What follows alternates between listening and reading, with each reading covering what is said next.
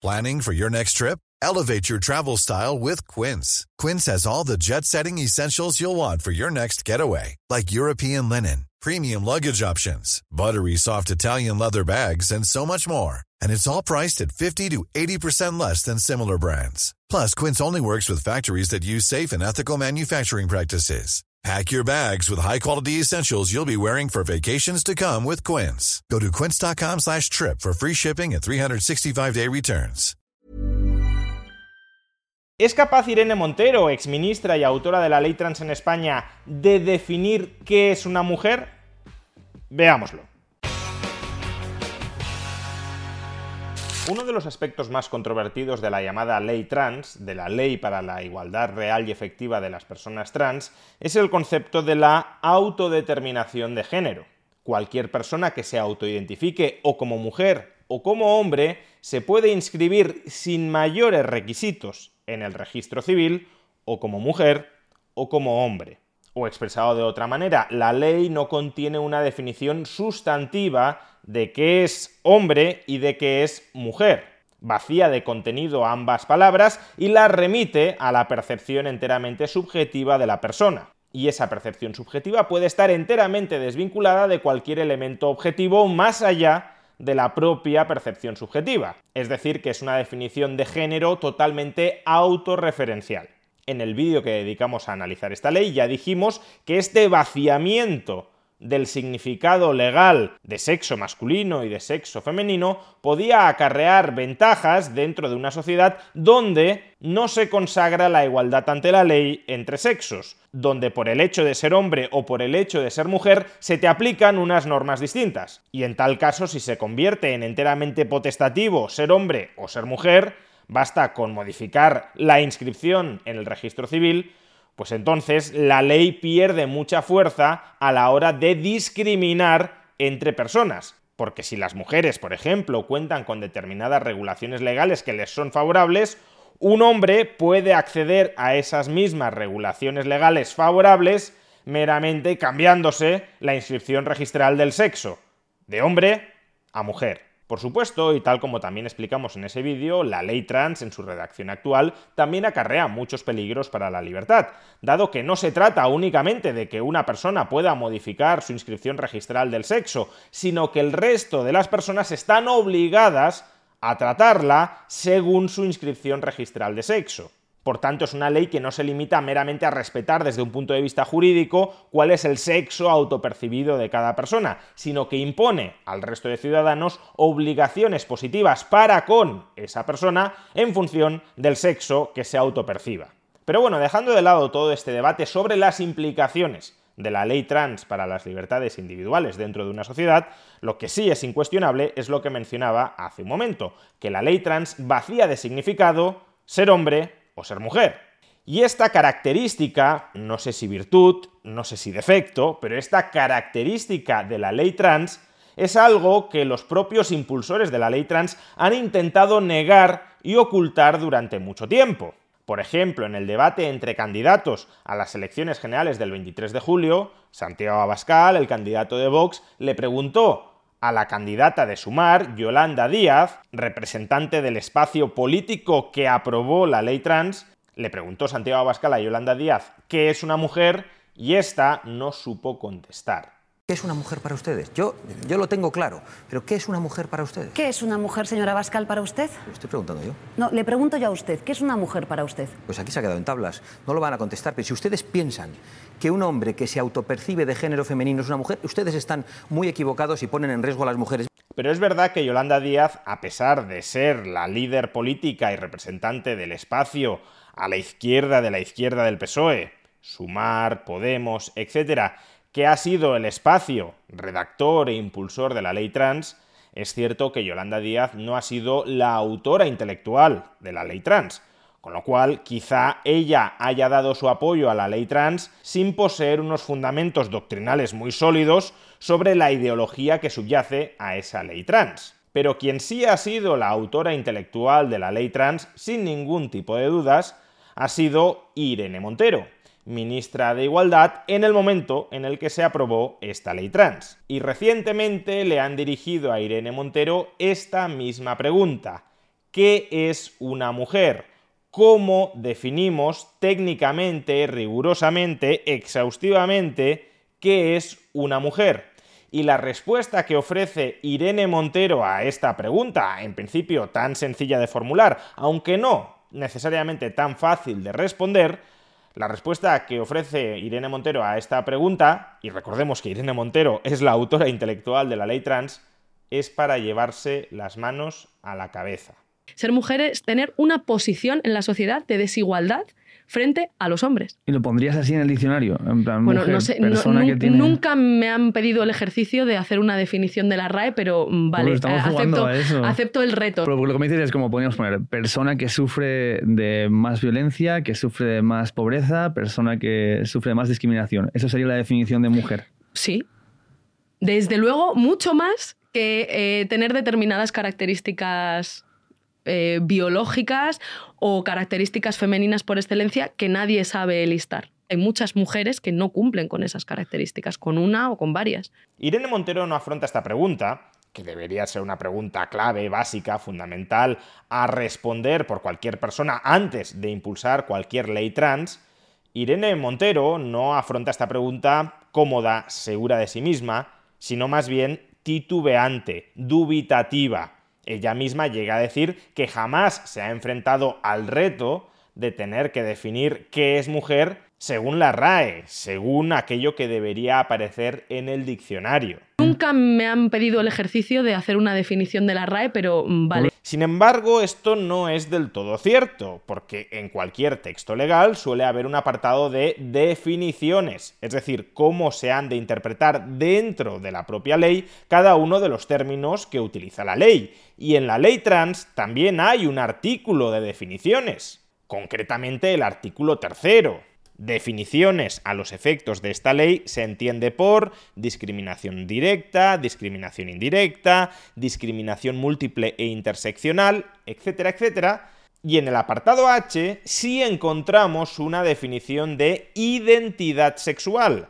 Concretamente, identidad sexual, vivencia interna e individual del sexo, tal y como cada persona la siente y autodefine pudiendo o no corresponder con el sexo asignado al nacer. Por tanto, Irene Montero sí ha tenido que definir en la ley trans qué es una mujer. Y en la ley trans se define mujer como la vivencia interna de una persona de ser mujer, nada más. Pero claro, como ya hemos dicho, esto vacía de significado qué es ser mujer o qué es ser hombre. Básicamente se sustituye el significado por el significante. Ser mujer no es nada más allá de llamarse mujer. Ser hombre no es nada más allá de llamarse hombre. Porque incluso para que una persona se pueda sentir mujer o sentir hombre, tiene que referenciar ese sentimiento a algo sustantivo. Yo me siento esto. ¿Y esto qué es? Pues algo específico, algo concreto, algo determinado. Pero claro, si definimos esto simplemente como aquello que me siento yo, ese esto no está determinado. Lo único que me siento, por tanto, son esas palabras, nada más. Por ejemplo, inventemos una palabra, omnólido. ¿Cuál es el significado de omnólido? No lo tiene. Yo me puedo sentir omnólido. Si no sé qué es omnólido, no me puedo sentir omnólido, más allá de decir que me siento el significante de esa palabra, es decir, omnólido. Por tanto, como digo, la ley trans sí o sí vacía de significado que es ser mujer o que es ser hombre, al menos a efectos legales, porque no contiene ninguna definición sustantiva. One size fits all seemed like a good idea for clothes Nice dress. Uh, it's a it's a t-shirt. until you tried it on. Same goes for your healthcare. That's why United Healthcare offers a variety of flexible, budget friendly coverage for medical, vision, dental, and more. So, whether you're between jobs, coming off a parent's plan, or even missed open enrollment, you can find the plan that fits you best. Find out more about United Healthcare coverage at uh1.com. That's uh1.com.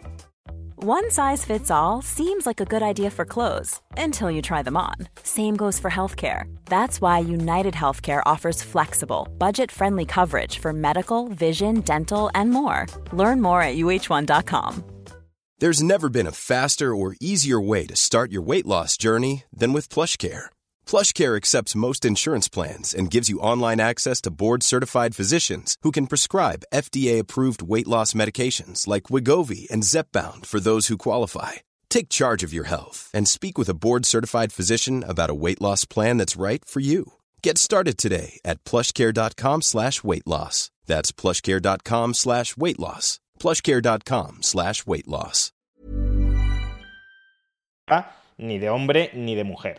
Y como el entrevistador le está pidiendo un significado que no sea meramente un significante, Irene Montero titubea, pero al final termina ofreciendo una definición. Y esa definición exhaustiva, porque es la definición que Irene Montero colocaría en la RAE de qué es ser mujer, esa definición exhaustiva, recordémoslo, es la siguiente. Pero lo que me dices es como podríamos poner persona que sufre de más violencia, que sufre de más pobreza, persona que sufre de más discriminación. Eso sería la definición de mujer. Sí.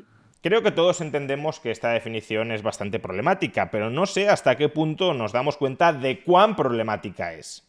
En primer lugar, es una definición que atenta contra la ley trans, porque la ley trans nos dice que ser mujer es meramente percibirse mujer, y aquí Irene Montero nos está diciendo que ser mujer es estar en una posición de más desigualdad o de más pobreza.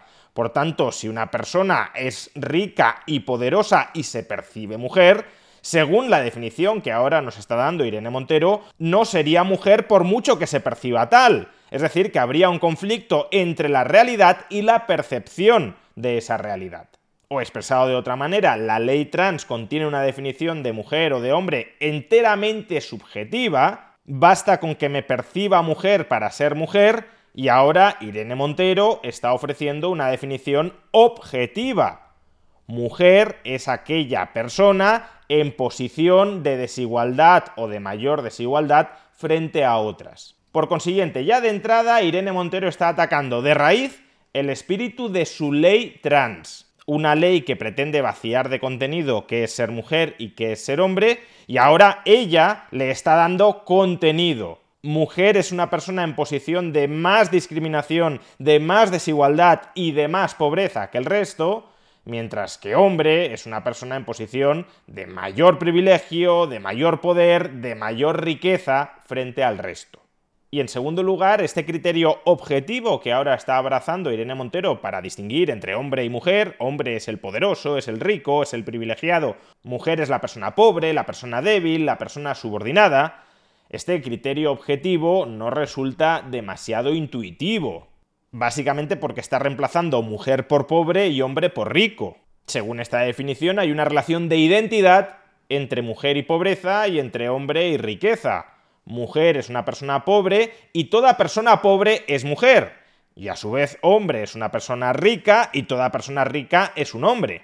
Y dejando de lado que aquí ya nos meteríamos en umbrales de pobreza y de riqueza, a partir de qué nivel de riqueza o de qué percentil en la distribución social de la riqueza uno empieza a ser hombre y hasta el cual es mujer, aparte de este problema bastante obvio, esta definición de mujer igual pobre, hombre igual rico, choca de lleno con nuestra percepción de hechos objetivos como es la genética y el dimorfismo sexual en la especie humana. Percibimos a Irene Montero como mujer, primero porque externamente posee rasgos de mujer y segundo, y más importante, su genética es la de una mujer. Por ejemplo, tiene dos cromosomas X. Y claro, si percibimos a Irene Montero como mujer porque estamos definiendo mujer a partir de ciertos criterios materiales objetivos, e Irene Montero nos está diciendo que mujer no es eso, sino que mujer es ser pobre, es ser débil, es estar discriminada, pues entonces la objeción, la crítica, la reacción obvia ante esta respuesta es preguntarle a ella si ella,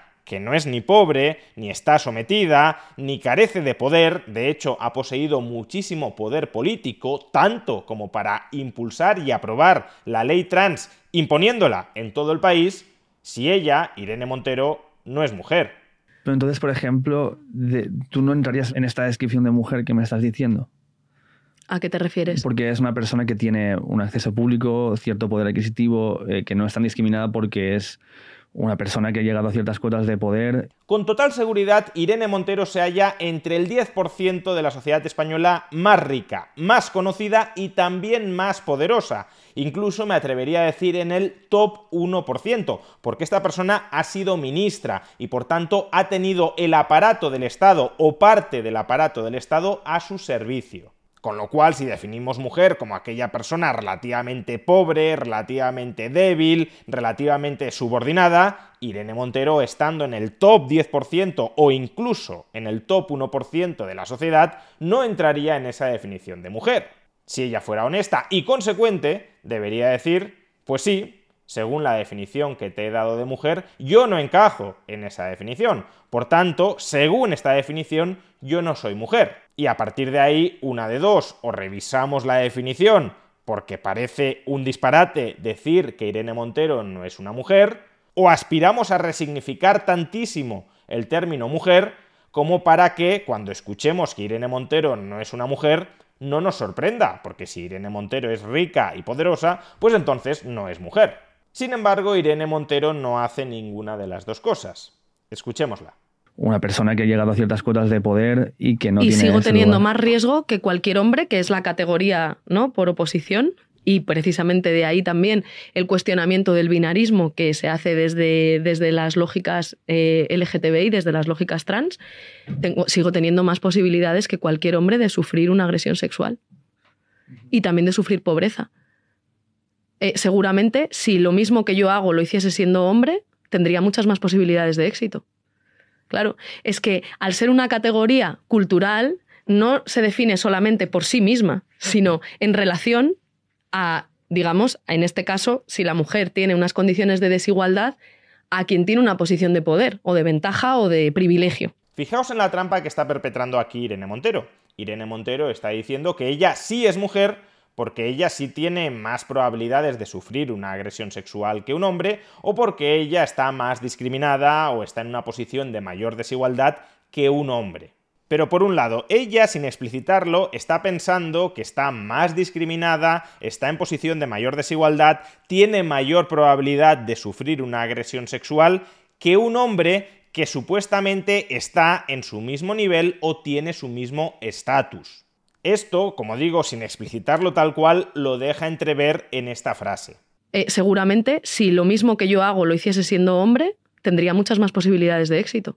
Es decir, que Irene Montero nos está diciendo que ella es mujer porque ella, en comparación con, por ejemplo, Pedro Sánchez, es más pobre, está en una situación de mayor discriminación o sufre una mayor probabilidad de agresión sexual.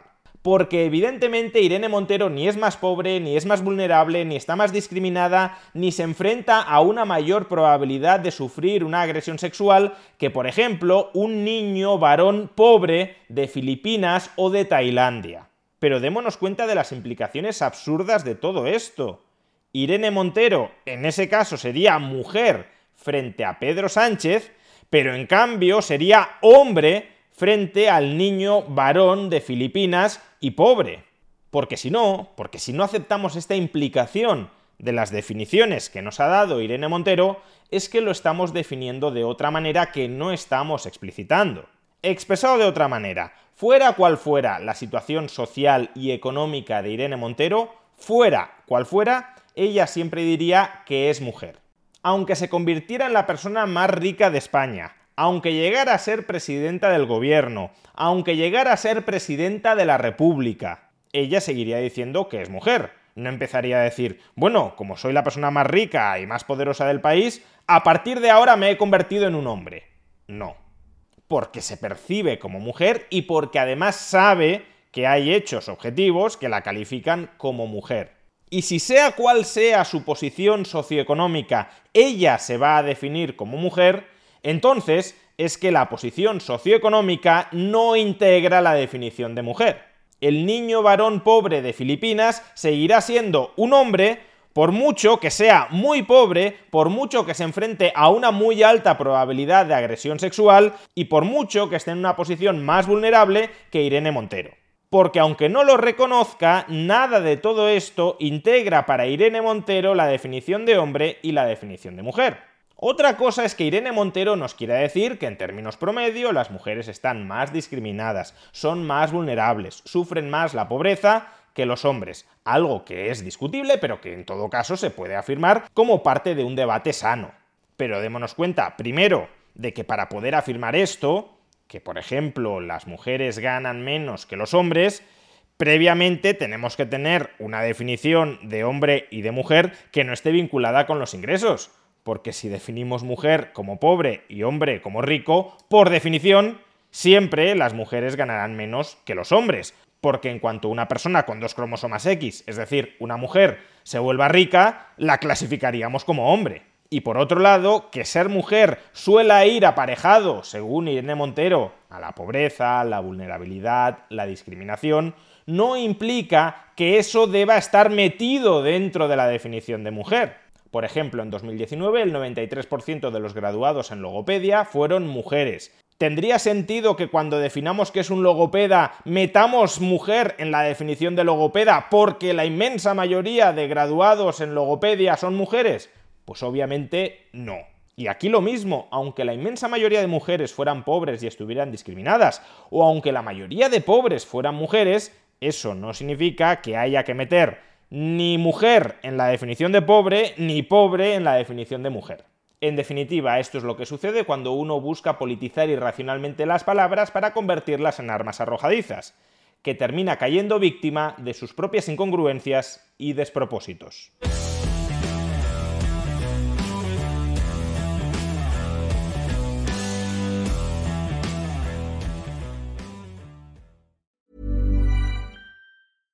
Small details are big surfaces. Tight corners are odd shapes.